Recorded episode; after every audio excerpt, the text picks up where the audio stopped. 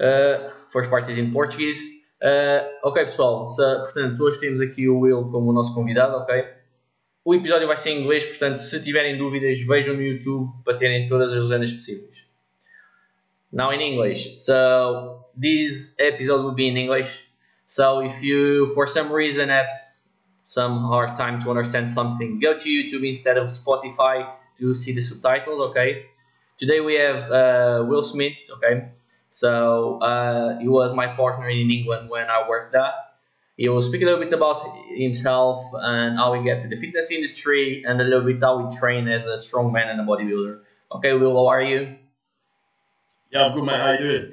I'm perfect. Good. Better weather here than in England, even if we still with a little bit rain. Yeah, that's for sure, mate. Always, always.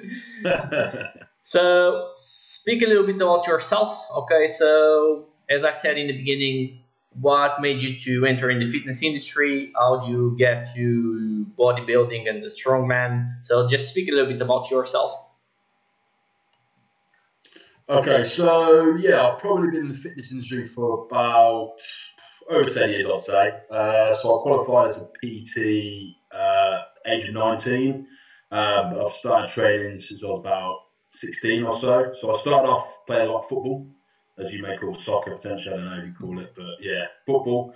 Um, I was pretty good. Um, but what I found is as I got better and I was playing in like better leagues, a lot of people were stronger than me. So I was quite a small guy, I was fast but quite small. So what I needed to do is basically build my strength up. So I started going to the gym about 16, um, and yeah, got hooked on that really. So I think what I liked is that you changed the body. I, I, responded pretty well. Um, I'd probably say I'm quite maybe genetically blessed really for building muscle quite easily. Um, so I sort of got hooked on that. Um, and then I used to work at a gym uh, in Stratford upon Avon, just down the road from where I live now in Warwick. Um, and one of the guys that worked there was a bodybuilder. So he sort of seen me in the gym. He was like, oh, okay, you know, you look quite good. Um, and he sort of took me under his wing and yeah, he sort of got me into bodybuilding. And then once I did my first show, that was it. You know, so I did that uh, from about. He did my first show around 18, 19. I can't remember what actual age. I think it was around 18, 19. And then I competed till I was around 23, uh, 23, 24. Um, and then I've always been strong, so always done the big compounds, obviously bench, squat, deadlift, overhead press, etc. So someone else said, "Oh, you're quite strong." I was like, "Oh, cheers." So then I was like, uh, "Okay, maybe I'll try some powerlifting." Uh, so I did a bit of that. I was pretty good at that. Um, and then you slowly transition across to like the strongman because you sort of like, okay, well, let's see what else I can do. And then, yeah, just got hooked on that. So now um, I've been doing that for probably about a year, but properly. Uh, I've got a coach and all that sort of stuff. Um, so yeah, for, for taking it more seriously now. So that's sort of where uh, my career path wants to go. And then obviously amongst that, I do personal training, online coaching, um, and that sort of stuff. Yeah. Good, perfect. So just give us some ideas about what is really strongman. So we have an idea about what is powerlifting. Uh, here in Portugal, is not a huge culture, even bodybuilding. So just give us an idea. Okay, strongman is a little bit more about this and this. Okay, so strongman is like a hybrid of a lot of things. So I know you do a lot of CrossFit uh, in Portugal, so it's, it's, elements of a lot of things. For example, there'll be events like Atlas Stones, which you'll pick up like big boulders basically, and you'll put on a platform. Um, you'll do things like a log press, where you've got like a, a massive log essentially, um, and you've got to clean it onto your chest and press it up. Uh, farmers carries, so it's basically you know, pick it up as heavy as you can and walking as far as you can. So the, it's, generally, it's about strength. It's basically how much you can pick up, but for how far or how long you can hold it for. That makes sense. So instead yes. of doing like a one minute max, like in powerlifting, yeah, you'll be doing like you'll be doing like a squat, but for max reps, but it'll be like 300 plus kilo. Do you know what I mean? So it's like it's big weight, but it's more um, fitness orientated. That makes sense. So a lot of bigger guys are a lot fitter than you think. Um, you know, because it's, it's, a lot of more, a little bit more muscular endurance as well. You know. Yeah. Yeah. Good. Perfect. That was a good explanation. Uh, so let's go a little bit more inside of the training. Okay. So how do you organize your training? or if you train some bodybuilders or strongmen too, how do you organize, let's say, a little bit their periodization, especially in terms of hypertrophy, in terms of volume, intensity? How do you work with that uh, to at least get better or to maintain the level that you want? So yeah, so I think it depends on the individual because everybody can hold, handle different types of volumes. So sometimes some people might fatigue too quickly, so you might have too much volume. Some people respond high volume, some people respond low volume, high frequency, low frequency.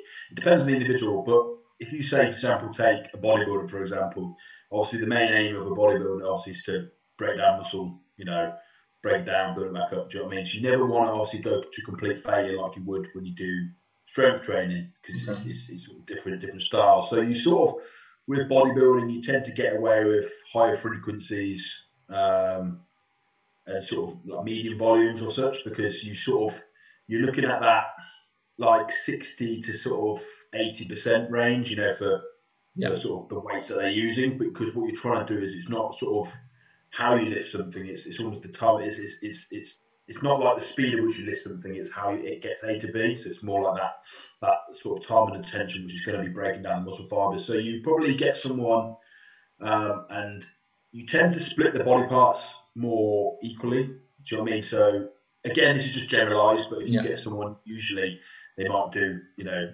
chest and triceps, back and biceps, shoulders, legs, that sort of split. Um, again, obviously, depending on what body parts they've got which are lacking, you may increase volume on those particular parts. But you know, a rule of thumb really, you sort of split things up because of because you're not going to failure, your recovery will be better. So you could do like you know chest and triceps, then the next day back and biceps. Then if you're talking about strongman, for example, uh, it ties a little bit little bit within powerlifting sort of um, rules really. So like it's all about periodization really. So you might start with um, you know, volume up here, yes. and then like intensity down here, and then as you go through the weeks, you'll then get to about here, and then you'll peak. Yes. So what you're generally trying to do is you're trying to train, you're going to try and train train the CNS system to respond to load. Uh, you know what I mean? Like yes. sort of increase it. So it's it, it, I think it becomes a little bit more sciencey when you think about when you talk about strength because you're trying to increase strength without um, going to failure because then you'll be fatigued. And then if you go for the, next day, so you generally train less when you're doing for strength. So for a powerlifter or a strongman, you generally might do three to four times a week. Um, because of the load you're lifting, you need that recovery period to obviously then get better. Because if you go in the next day and then try and do a bloody bench press or something, you're gonna be fatigued. It's not going to be the same power output as if you would have an extra day rest.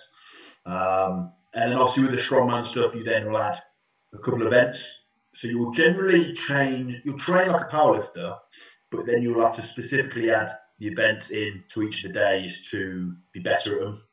Um, but off season versus sort of pre contest, pre competition is different because if you know what events you're going to train for, then you'll add those in. In the off season, you tend to work on what you're weak on, so then you're generally better at everything. That makes sense. You know I mean? Yes, yeah. No, that's good. I think you touched that point that you need to adapt how you train, especially if you are close to the competition or not, and if yeah. what is your main goal. So if it's strongman, if it's more bodybuilding, yeah. and how do you adapt a little bit that part. So just give give us a little bit of the idea of let's say what kind of methodology you think you feel better to work. So let's say uh, if you do a kind of bro split or a kind of full body workout, or if you mix that depending on if you are close to a competition or peak time or whatever. So you're, you're about bodybuilding or? Yeah, more now for you. Okay, so you can. Uh, you said in the beginning that you are more focused now on strongman, right? So how would you organize that? You you keep doing a kind of bro split, let's say push one day and pull on the other, or you try to get more a full body workout since you have less frequency. Yeah, so yeah, so with with strongman, you tend to go it probably classes more full body really because it's you're not specifically trying to grow a particular body part. You're trying to increase performance. Okay. So it's a little bit more less. You're not trying to like. So my so when I walk in the gym, my out my goal isn't to sort of build muscle. It's to obviously move weight quickly or you know increase performance. So then I can take that to a competition sort of scene. So generally what you tend to see is you probably see it as a full body. It might be like a pull or a push style workout, that sort of thing. But you might it might be a full body because what you may do is you might do a I don't know a, you might do a log press, then you might do like a bench press, then you might do a tricep particular exercise, then you might finish off with some farmers carries. Do you know what I mean? So generally you'll tend to work on say the main thing, so say like the log press. Yes. That'd be classed as a pushing movement, but then you'll then back that up with like an accessory. So it might be like um, if you're weak, generally, say for example, like you'll look for weaknesses. So if your lockout is weaker, then you might you might work on your triceps more. You know, if your bottom portion is weaker, you'll then have to work on more like the top of your chest. You might do a bit more incline.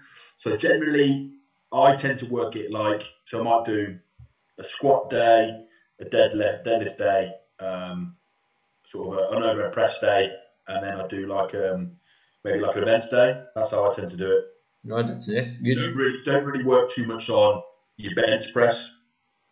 Okay. Um, that's usually like you accept because it's more incline. So you tend to work more with incline stuff than than, than flat. Because also when you're doing strongman, you don't really use your chest that much. You don't like. It's not like obviously when you do powerlifting where you have to have a big bench. You know what I mean? Yes. It's, it's it's more about your shoulders, your shoulders back, and your core and your legs basically.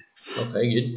And in terms of, let's compare a little bit here the bodybuilding and the strongman. You think that in strongman, you, a little bit the idea that you, you are giving to me is that you work a little bit more in specific exercises, especially when you are get probably close to comp. When in bodybuilding, instead of the exercise for itself, you focus just in growing. So let's say you would do a kind of push up, uh, push workout on twice per week to increase your chest because the main goal is that. Where in strongman, you don't really need to get like big arms and big shoulders. You need to perform. Let's say I need to push harder or do more reps. So that's the idea, right? Yeah, yeah. So so generally like your so when you get when you grow muscle when you're doing strongman, that's like secondary. Because obviously when you're lifting heavy over a period of time, that be sort of that's a given. Do you know I mean? You're gonna build muscle. But that's why if you look at a bodybuilder, they're not they look big, but they're not exactly they're not they're definitely not as strong Yes. as if you compare like a powerlifter or a strongman, you know, because the, their goal is like I said, like to answer your question, then so basically you would probably get away with ch- training chest twice a week if you did um, bodybuilding. But if you say you were doing log press twice a week, it might benefit you. But if you were doing both heavy sessions, then like it wouldn't benefit you at all. Do you know what I mean? Because you get fatigued faster. So you'll get away. So when you're doing bodybuilding, you could get away with training more because you're not really. It's, it's just pumping the muscle. So you just you're just driving blood into the muscle and breaking down muscle fibers enough to then go home, eat protein, rest, and then you know grow again. So it's like a.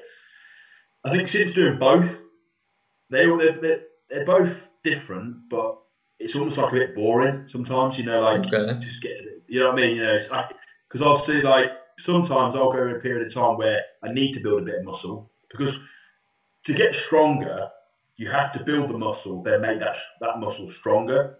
So sometimes you do need to you go through those periods of time where you need to build more muscle um, in strongman, but it's not generally like that's not your main target. Do you know what I mean? It depends on sort of what you're trying. You know, if you're going to be world's strongest man and you're weighing like seventy kilo, that's not going to happen. Do you know? You know, you, know, because you're going to get guys which are like 150 to 200 kilo. You know, so mass moves mass. Do you know what I mean? So yeah. Yeah, I think that is a good point that you touched, uh, the, where you said that to be strong, you know, you don't need just to perform heavy lifts. So you really need to build muscle to be strong too. So it's not just Yeah, firing yeah, yeah, the nerves to perform that. You really need, even in strongman, you need to build muscle to have that capacity to overcome some resistance. So that's a good point.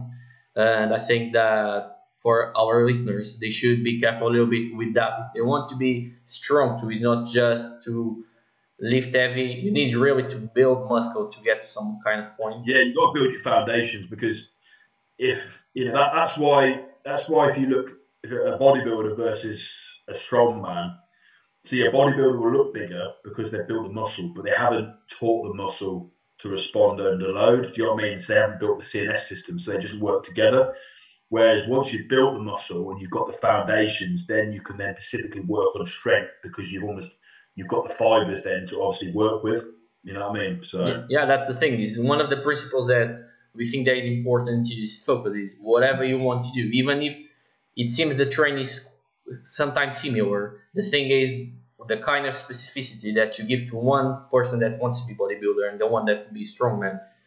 It happens that later or sooner you, it will be different. So in the end, even if they seem equal, the kind of performance that they will have will be different. So that is really good. One thing here that is start to get really important, special for some people that's getting older. There is normally a thing that happened and happened to you. So you had a kid recently, you had. So how did you organize your way of work, the way you train when you had tell him? So it was one more responsibility. So I believe that you had to reorganize everything that you were doing until then to what you are doing now. So how did you organize a little bit your training uh, when you had Hill? Oh, what? So when when the gym's closed, you mean? Yeah. Uh, no, when you had your kid. Well. Oh, okay. Yeah, yeah, yeah, yeah. Okay, yeah, okay, yeah, yeah. yeah. How do you okay. reorganize your training? Okay, so yeah, yeah. So basically, so obviously my time was limited. So what I had to do is obviously train less, but get more out of the sessions that I was getting.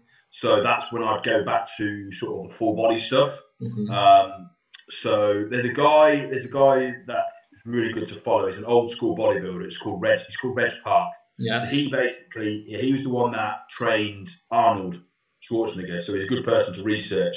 And he basically used to train three sessions a week, full body. But what he used to do is he used to pick one, um, you know, so he used to do um, back squat, front squat, bench press, bent over row, um, overhead press, a bicep curl, and then some tricep, some skull crushers, and that's literally what he'd do three times a week. But because of the loads that you're lifting, the amount of growth hormone that you can produce by hitting those big compounds, he, you, you just grow because you're training all the big muscle groups and you're getting more rest in. So he was just growing, and that's what I tended to do. So I, I sort of stripped everything back to basics, um, and I just worked on progressing the big movements. Um, and because I was, you know, resting a little bit more because I wasn't training, I found that was that was a good way of, of, of, training because there isn't a set number of days you have to train to get a certain result. You know, obviously, depending on genetics and everyone's individual like goals, but if your goal is because what I tend to do is if you have have um, time restraints or if you had a kid, you've got to sometimes change your goal a little bit and be a little bit more realistic to what you can stick to. Um, so for me, it was more like, okay, let's just try and maintain what I've got, and you just change, you just adapt accordingly. You know, you could you could train twice a week and, and still make progress because you just do upper body, lower body. You know, um, I think you just got to look at what you do per session because there's so many people that train out there and they do five, six days a week, and it's just a waste of time because they're not training properly. Do you know what I mean? So it's, yeah. it's, a lot of people have got to look at what they do in that one session and how they can make it work for the days that they can train. Do you know what I mean? So yeah, that's the thing. So you're at to focus in terms. Okay, I just have this enough number of hours per week to train. So I really need to train. Let's say these are my main goal. So I have to focus on these, these, these instead of doing let's say 20 exercise per week. You start yeah. to do let's say 10 and you just said, okay, instead of doing some extra exercise that I, just, I was just doing because yeah, I had time and that's it. You just got more more efficient. In the end, you got you got more efficient yeah, yeah, your yeah, time yeah. and your training. That's good. Good, good, perfect. I think that is a, re- a really good way to transmit to our to our listeners how they can adapt the training even with time restrictions. Let's say a kid, uh, exactly.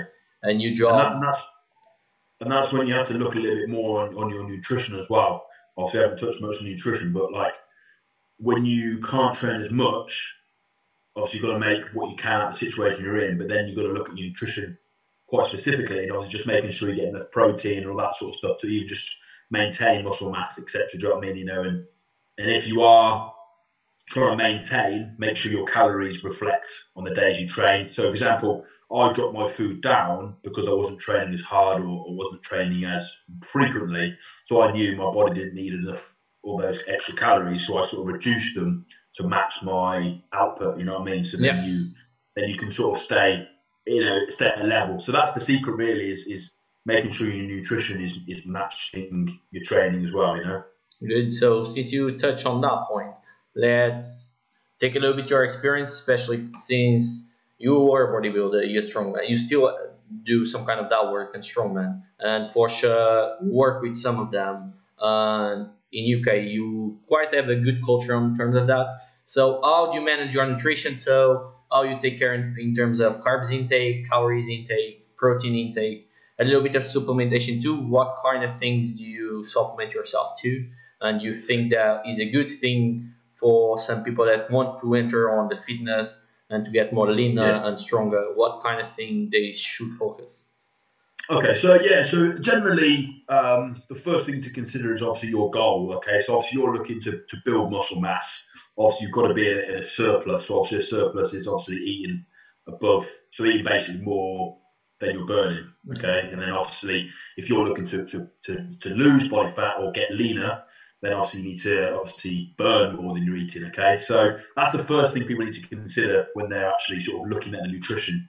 And for most people, when they're starting in the gym, they need to obviously be in a surplus. You know, unless you're overweight or you know you're not in a good position, then you know it's it depends. So first of all, you need to sort of see what what position you're at, um, and that would obviously determine where you go from there. So let's just say, for example, you're looking to, to build muscle. Okay, so once you've found out how many calories you need, so we won't go into too much detail, but you know if you go onto Google and just type in you know calorie calculator and it will come up with a load of, a load of things like height, weight, you know, how many days you train. It'll just give you, it will, it will spurt out like a number, okay?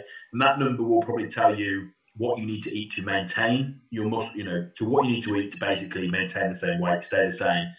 Okay, so once you've got that, then I would advise to maybe add 300 to 500 calories on top of that, and that then gives you your surplus, okay? So once you've got that, I then go by the rule of one gram per pound I weigh you know? So i weigh 275 pounds so i'll have 275 grams of protein okay? That's a sort of a you know a rule of thumb really okay? And then what i tend to do is i would work out what my fats would be. So i usually go around 20% so if you work out 20% of your calories um, that'll then spurt out another number and then i fill the rest with carbs. Pretty simple you know? That's how i tend to do things with my clients with myself um, and that's you, you, know generally what you need to consume every single day. Okay, so I used to be one of these people that was like, "Ah, I've got to eat every two hours, got to eat every three hours, you know. And for me now, it's it's as long as I'm eating protein every four to six hours. It generally is every three, just by how my day works out. But I'm not too bothered. I'm more more bothered about the total, making sure every single day I'm getting that total, you know, calorie intake per day. Um, and for most people, like don't be too worried about when you eat. Just just go by the end of the day, make sure you get that number in, and, and then you'll be fine. You know, um, and that's that's the secret. You know, it's being consistent with the calories that you have. You know, making sure you know every single day you you know you're nailing it in. Whether it be if you're trying to build muscle, whether you're trying, trying to lose body fat, you know, and that's where people go wrong. It's it's the patience and the consistency of something. You know, they, they do it for two days and they go, oh, why am I not why am I not losing body fat? Like, you know, you've got to do it consistent, you know. Um, so that's your number one. Okay, supplements. Um, again, obviously they're supplements, so obviously they're supplement what your body can't get or get a lot of. So I would never advise anyone until they've got their diet right. So obviously take supplements because people then get a bit lazy. Mm-hmm. You know, if you if you say, "Oh, take this, take that," then they forget about their diet. But there's a few things, especially from performance point of view. Obviously, got a lot of research. So obviously, got your creatine um, monohydrate, you know, five grams a day. That's probably the best thing out there, which has actually got a lot of research. Um, obviously, you've got your whey protein, uh, which sometimes I don't really class as a, as a, as a, as a supplement because it's, it's, it's, it's like almost like a food supplement, if that makes sense. Yeah, what I mean? yeah, yeah. You could, you could class it, some people class it as food, so I don't really class it too much as a, as a, as a supplement as such. Um, and then, you know, you've got um, things like glutamine, which are really good for like gut health. Um, that's really effective. Um, and then all your, all your, all your essential sort of stuff. So like you, like a multivitamin, good fish oil. I mean, it depends what country you live in. Yeah. Like, you know, I'm in the UK, so I need to really have some vitamin D. oh, I yeah. can't get no sun. good point. Good point on that one. So you know, so for a lot of people, it depends what country they live in. But like for for myself, I'll you know, I always make sure I've got strong vitamin D um, supplement in there, um, and that's about it, right? I mean, it all depends how serious you take it. You know, generally, you know, a good whey protein, um, maybe a carb powder of some sort to have right while you know, round training, um, and, and some some creatine and some glutamine. You know, and a, and a good multivitamin. That sort of tends to sort of see most people right. It's when you get a little bit more into it, you know, and you think, right, okay, maybe I'm going to compete, or maybe going to take myself a bit seriously. Then you probably could go with a, you know, maybe some EAAs, which are like essential amino acids potentially, um, you know, while you train. But then that gets a bit complicated because it depends how many calories you're consuming. You know, if you're building muscle, you can probably get away with not having any of that. If you're losing if you're losing body fat or you're really deep into your diet and then you're like your low percentage body fat, then you probably could do with some EAAs because um, it will just help protect your muscle mass a little bit more because you're not consuming that many calories. So yeah, it, it all depends on how the seriousness. But I would say, you know, you know, you got to nail your diet first, make sure that's spot on, and then obviously worry about your supplements after that. You know. Yeah, I think that, that you touched a few good points. Uh, so that I just want some people to remember so consistency is the key whatever and whatever the kind of supplementation that you may take you really need to focus in terms of okay what's the kind of best dietary they they will be good for me to reach my goals so supplementation is what is the name so it's something to give you some extra and not the main part Yeah. of your diet dietary and nutrition and you touch a very good point. I think most of us, even coach, don't think a little bit, but probably for people that enter in the gym, are quite new in the gym, and they are not fat, they really are just novice to practice. And they, let's say, quite lean normal people. And in terms of nutrition, I think you touched a good point in terms of surplus. So we normally don't speak with them about that. So we just look at them and see, yeah, this guy is okay. And I think that is an interesting point that you touched when you said you may do a surplus when you enter in the gym because you are receiving a new stimulus. You never did sometimes some kind of workout, so you need extra energy to keep the good levels of performance, maximize your gains. So that was really a good and interesting point that you touched there. So, and here to finish a little bit, uh, how do you, organize in terms of online coaching? So you are online coaching too, it's not just a PT. So how do you work on that point and how you adapt your business and your way of training yourself too to the lockdown. So you are as us in Portugal now, you are in lockdown probably much longer than us. We start in end of January, start uh, before Christmas, right? Yeah. So Okay. Yeah. So yeah. So okay. So let's go. So I'll answer. So okay. So I'll do online coaching first. Okay. So online coaching um, it's definitely become more popular um, during lockdown because obviously people haven't had access to a PT in the gym. They still need that accountability. That's the most important part. There is accountability. Um, so obviously they, they seek my services because they need that that one day a week where they can come to me. You know, we assess. So how I do things is I use something called True Coach. Yeah. Um, I don't know if you have anything like over there, but it's, I think it must be international, surely. yeah, yeah, it's, yeah, it's True Coach is- software. Yeah, it's a software, um, a coaching software, which allows me to thing on a, on a screen. Okay, so people, so my clients will upload all the information to a screen, and it will allow me to assess their weight, allow me to assess their photos. Um, allow me to assess. Um, I do like a little questionnaire, so I sort of go, how, how you know, how do you feel? Appetite, energy levels, stress levels, all that sort of stuff, because it all amalgamates into sort of one answer. Um, because a lot of coaches will just like they'll just use weight, but weight doesn't mean nothing really because you know if you've got someone that's losing body fat and building muscle, then their weight's going to be very like up and down. So it doesn't necessarily mean they're they're they're they're, put, they're putting on body fat. They're actually probably getting more mus- muscles. You know what I mean? So yeah, so that's what I tend to do, uh, and then I'll do a video call like I'm doing now with yourself, basically. Um, but the person won't be on the other side. It'll just be like a, a screen, like a screenshot of my Yeah. screen, me in the corner, yeah, and I'll, I'll do the feedback there. And then yeah, we'll have a little discussion. Obviously, every client's treated individually, so it depends on their goals and what what the week's gone. But yeah, it's definitely becoming a lot more popular because people need that accountability. So they need that when I get to the end of the week. How do I pro- how, how do I progress next week? What do I do? Um, obviously, it becomes a little bit more challenging because sometimes my clients haven't got any equipment. You know, if they're they're in lockdown, so obviously got to be quite inventive. Try and think of ways of creating load and tension. Um, that's quite funny sometimes, just adding random stuff in to make it harder. Um, but yeah, so I think everyone's adapting pretty well um, because this is obviously the third lockdown we've been in. So people are just getting used to that sort of that way of life, you know. Um, and then for myself, um, obviously I've adapted quite a lot. So luckily I've got quite a bit of equipment that I bought myself. Um, so I've just been training like normal, really, um, minus minus a few things like accessory stuff, like cable stuff. I can't really do a lot of, but it sort of serves me a better purpose because it strips you back to basics a little Yeah. bit. So people get too lazy sometimes and they walk in the gym and just do a leg extension or hamstring curl or something like that, where you take that away and give them a barbell and say, right, you've got to squat for 12 weeks.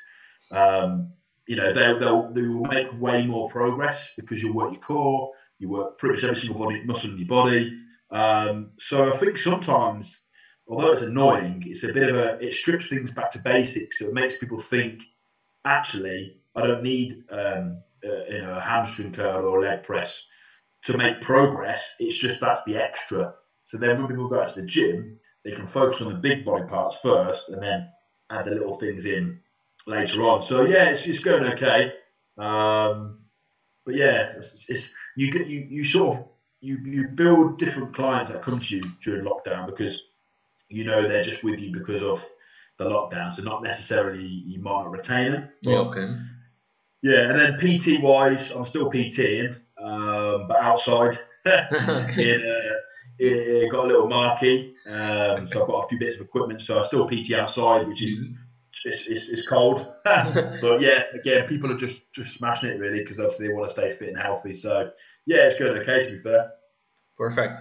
That's what we want to hear. So, Will, thank you very much to get to our podcast of Breaking My Limits. Okay. I hope to have you in a future episode too. Okay. Yeah. So take care.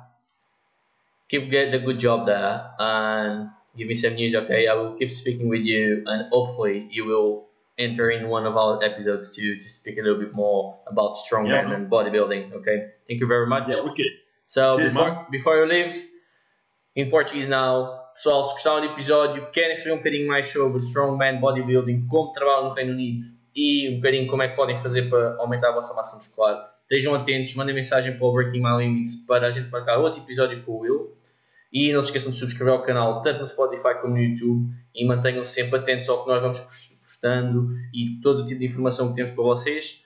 Qualquer dúvida, estejam à vontade para, para ir à nossa página e nos mandarem mensagem, ok?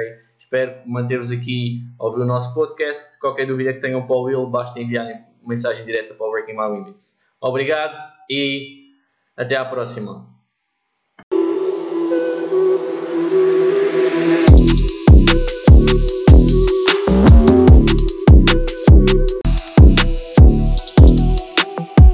Farto de tentar treinos e dietas sem nunca alcançar o teu corpo de sonho? Também já estive aí, tal como centenas dos nossos alunos. Olá, eu sou o Francisco Bação e tenho a solução ideal para ti. No Breaking My Limits nós temos o acompanhamento online o mais personalizado e otimizado possível para que tenhas sempre o planeamento de treino e nutrição o mais adequado aos teus objetivos, às tuas preferências e ao teu dia a dia. Portanto, se estás pronto para dar o salto no teu treino e na tua alimentação, sem nunca comprometer o teu bem-estar e os teus objetivos, alcançando-os cada vez de forma mais rápida e despreocupada, é muito simples. Basta clicar no link que está na descrição, rapidamente entrarás em contato com um dos nossos treinadores, onde terão a vossa primeira reunião e a partir daí, equipa Breaking My Limits. Bons treinos e espero que desfrutes do podcast.